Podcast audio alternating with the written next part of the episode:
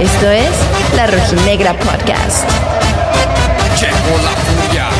Se llegó el clásico tapatío y por supuesto que la familia rojinegra de Los Ángeles nos reunimos una vez más para apoyar a nuestros rojinegros desde este lado de la frontera. Acomodamos mesas, trapos y telones, el bombo y el repique no podían faltar.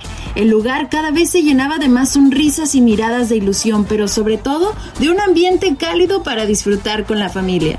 Nos visitó nuestra amiga Moca de Tortas Chago para tomarnos la famosa foto previa al partido para promover la paz y recordar que aunque seamos rivales en la cancha, es posible el convivir y disfrutar de esta pasión del fútbol que nos une.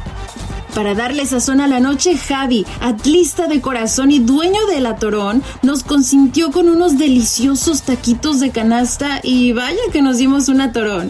Sin duda alguna, poder estar rodeada de esta gente y compartir el amor por nuestros colores es algo que no se compara con nada. Yo sí me siento cerquita de casa. En esta jornada 8, el Atlas visitó el Akron en un clásico tapatío en el que el Bar fue protagonista en la Liga MX una vez más. El partido empezó con mucha intensidad de parte de ambos equipos, pero muy temprano en el partido, el Hueso sale expulsado tras una jugada muy controversial. El canterano rojinegro intenta patear una pelota que venía a media altura, a la cual Isaac Brizuela ataca de cabeza y se produce un roce que termina mandando rojinegro a las regaderas con tan solo 10 minutos de juego.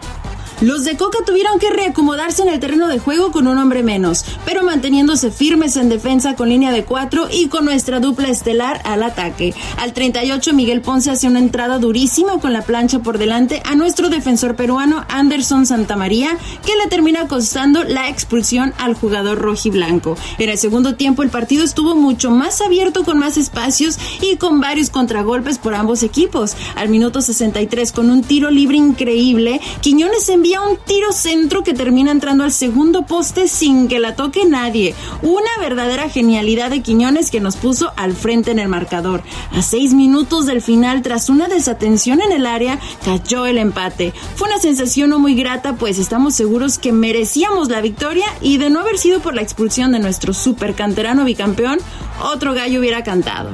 Lo rescatable es que seguimos sumando y el equipo se va viendo mejor. Esperamos poder tener a nuestro cuadro estelar pronto, pues entre expulsiones y lesiones no hemos podido ver al cuadro bicampeón en su máximo esplendor en esta apertura 2022. Yo soy Lebe Rubalcaba, la Rojinegra. Hasta la próxima. Esto es La Rojinegra Podcast. La Rojinegra Podcast.